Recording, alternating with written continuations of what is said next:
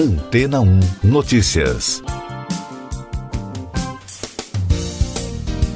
Bom dia. O presidente dos Estados Unidos, Joe Biden, assinou na quarta-feira um ambicioso pacote de medidas que foi assim classificado por ele para enfrentar a crise climática. As ações miram principalmente a indústria de gás e petróleo, proíbem explorações em terrenos públicos, cortam subsídios de combustíveis fósseis, estabelecem políticas para incentivar a economia sustentável e ainda citam a proteção da floresta amazônica. A apresentação do plano aos jornalistas foi uma das promessas de campanha do democrata que vão na contramão da gestão do ex-presidente republicano Donald Trump na área ambiental.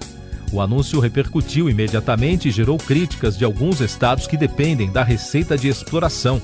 Pete Obermuller, presidente da Associação de Petróleo de Wyoming, disse ao The New York Times que a medida representa uma perda impressionante para o estado. Mike Somers, presidente do Instituto Americano de Petróleo, um grupo comercial da indústria, disse ao jornal que a organização vai agir contra qualquer tipo de esforço como esse. Outros executivos do setor e parlamentares republicanos disseram ao jornal que os planos de Biden são uma faceta contra a indústria de combustíveis fósseis e que pouco fará para realmente reduzir as emissões dos Estados Unidos. Para uma produção mais verde, Biden estabeleceu como meta dobrar a produção de energia eólica até 2030. A medida cria ainda uma Força-Tarefa Nacional do Clima, que tem, entre várias metas, estimular empregos, mas também recebeu críticas por não deixar claro como essas vagas seriam criadas. Outras medidas anunciadas por Biden para combater a crise climática são neutralizar emissões de carbono até 2050, criar Força-Tarefa Nacional do Clima, com diretores das 21 agências federais, tornar o clima assunto central nas políticas externa e de segurança nacional, reservar 30% das terras e águas federais como áreas de proteção até 2030 e criar a estimativa de inteligência nacional para que as agências de inteligência do país analisem riscos à segurança nacional representados pelas mudanças climáticas. E daqui a pouco você vai ouvir no podcast Antena ou Notícias. Ministério Público pede a prisão do prefeito de Manaus por suspeitas de irregularidades na vacinação contra a Covid-19. Bolsonaro autoriza a redução de PIS/COFINS para evitar greve dos caminhoneiros. Líder da categoria diz que gesto não convence. Pesquisadores brasileiros encontram infecções simultâneas por coronavírus. O Ministério Público do Amazonas pediu a prisão preventiva do prefeito de Manaus, Davi Almeida do Avante, por suposto favorecimento de pessoas que não fazem parte dos grupos prioritários na vacinação contra a Covid-19.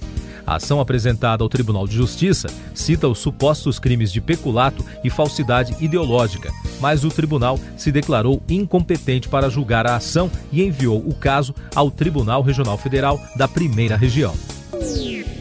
O presidente Jair Bolsonaro pediu aos caminhoneiros para que não façam a greve anunciada para a próxima segunda-feira. Ele afirmou que o governo estuda alternativas para reduzir o PIS/COFINS para diminuir o preço do diesel. Os trabalhadores também reclamam do baixo valor da tabela de pisos do frete, entre outras reivindicações. Em resposta ao pedido, o presidente da Associação Brasileira de Condutores de Veículos Automotores, Wallace Landim, disse que nesse momento o apelo não convence. Pesquisadores brasileiros encontraram no Rio Grande do Sul dois casos de infecção dupla pela Covid-19 em pacientes com cerca de 30 anos infectados ao mesmo tempo com duas linhagens do novo coronavírus. O estudo, que ainda está em fase preliminar, antes de ser publicado em uma revista científica, é o primeiro no mundo a confirmar a co-infecção por linhagens simultâneas do vírus. Essas e outras notícias você ouve aqui na Antena 1. Oferecimento Água Rocha Branca. Eu sou João Carlos Santana e você está ouvindo o podcast Antena ou Notícias. Em seu informe semanal publicado na quarta-feira, a Organização Mundial da Saúde alerta que a variante do novo coronavírus, identificada no Brasil, está se disseminando e indica que existe uma preocupação sobre a possibilidade de que a mutação leve a uma maior transmissibilidade da doença. A agência afirmou que a variante P1, como é conhecida, já foi identificada em oito países. A Argentina restringe entrada e saída do país por aeroportos. O governo argentino reduziu pela metade os voos de entrada e saída para o Brasil e em 30% para os Estados Unidos, México e Europa, devido ao avanço das novas mutações do coronavírus. O Ministério da Saúde do país pretende solicitar aos brasileiros o resultado do teste de PCR em menos de 72 horas quando estiverem visitando o território argentino. Já Portugal suspendeu os voos entre o país e o Brasil a partir do dia 29 de janeiro até o dia 14 de fevereiro pelos mesmos motivos. Segundo a autoridade portuguesa, estão permitidos apenas voos de repatriação e humanitários que precisarão fazer quarentena de 14 dias ao chegar em Portugal. Destaques econômicos. A Secretaria do Tesouro Nacional informou que a dívida pública federal teve aumento de 17,9% em 2020 para 5 trilhões e 9 bilhões de reais, um crescimento de 761 bilhões em relação com 2019 é o maior endividamento da série histórica que começou em 2004. As despesas com a pandemia são estimadas em mais de 620 bilhões de reais. Brasil perde mais de 34 bilhões de reais em aportes estrangeiros. Os investimentos estrangeiros diretos na economia brasileira registraram em 2020 uma queda de 50,6% em comparação ao ano anterior e somaram 34 bilhões 167 milhões de dólares. O Banco Central disse que foi o menor ingresso de investimentos diretos na economia brasileira em 11 anos, junto à queda do PIB e à tensão nos mercados em meio à pandemia. De acordo com o Fundo Monetário Internacional, a economia brasileira crescerá 3,6% neste ano e 2,6% em 2022, em meio a um cenário de muita incerteza. O relatório apresentado pela economista-chefe do órgão, Gita Gopinath, indica que as boas expectativas associadas à vacinação têm sido impactadas pelo surgimento de novas ondas de novas variantes do coronavírus. O Banco Central dos Estados Unidos não alterou a política monetária do país na quarta-feira e prometeu mais uma vez manter os pilares econômicos da maior economia do mundo em curso até que haja uma recuperação completa da recessão provocada pela crise de saúde. O Fed já havia prometido manter a política monetária acomodada por meses ou anos. O presidente russo comemora acordo nuclear com os Estados Unidos.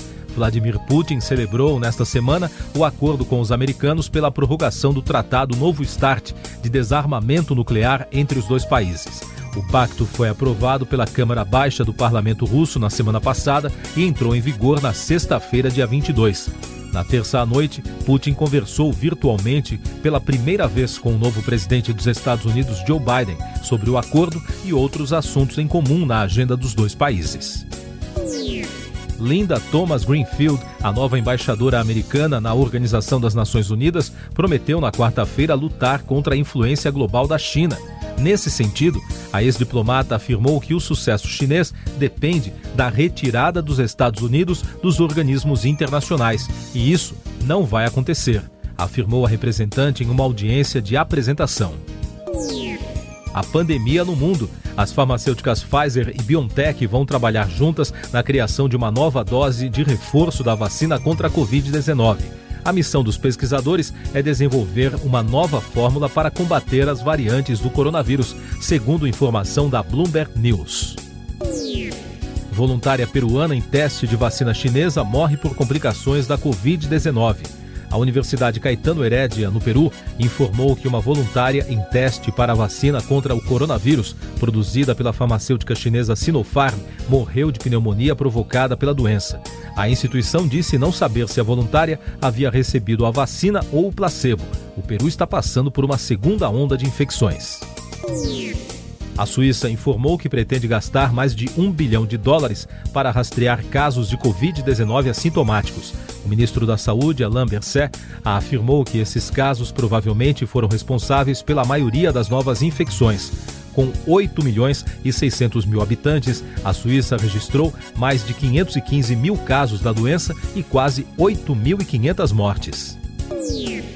Reportagem do jornal estatal chinês Global Times informou que mais de 22 milhões de pessoas da população da China já receberam uma dose da vacina contra a Covid-19. Citado pela publicação, Zeng Yixin, vice-diretor da Comissão de Saúde, afirmou que o país está fazendo progressos adequados em sua campanha de vacinação para grupos de risco. YouTube volta a suspender Trump por tempo indeterminado.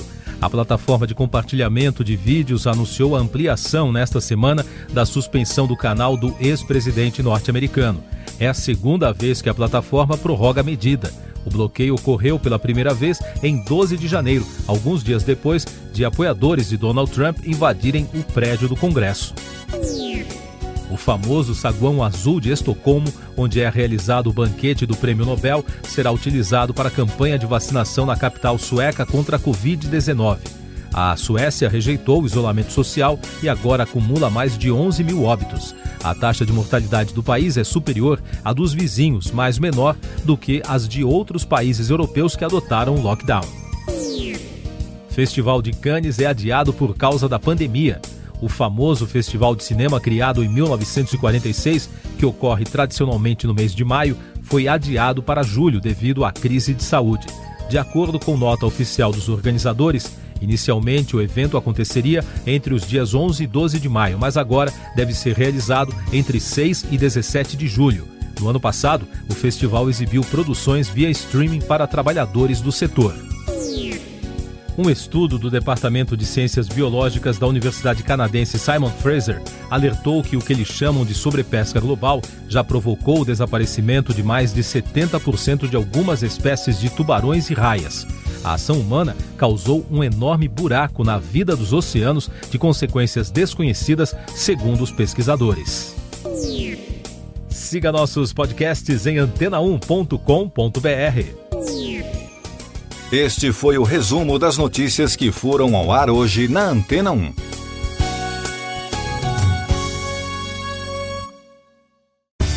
Depois de tanto conteúdo legal, que tal se hidratar com água rocha branca? O consumo regular de água durante o dia traz benefícios para a saúde, como, por exemplo, manter a pele bonita e hidratada. Rocha Branca, da fonte direto para sua casa.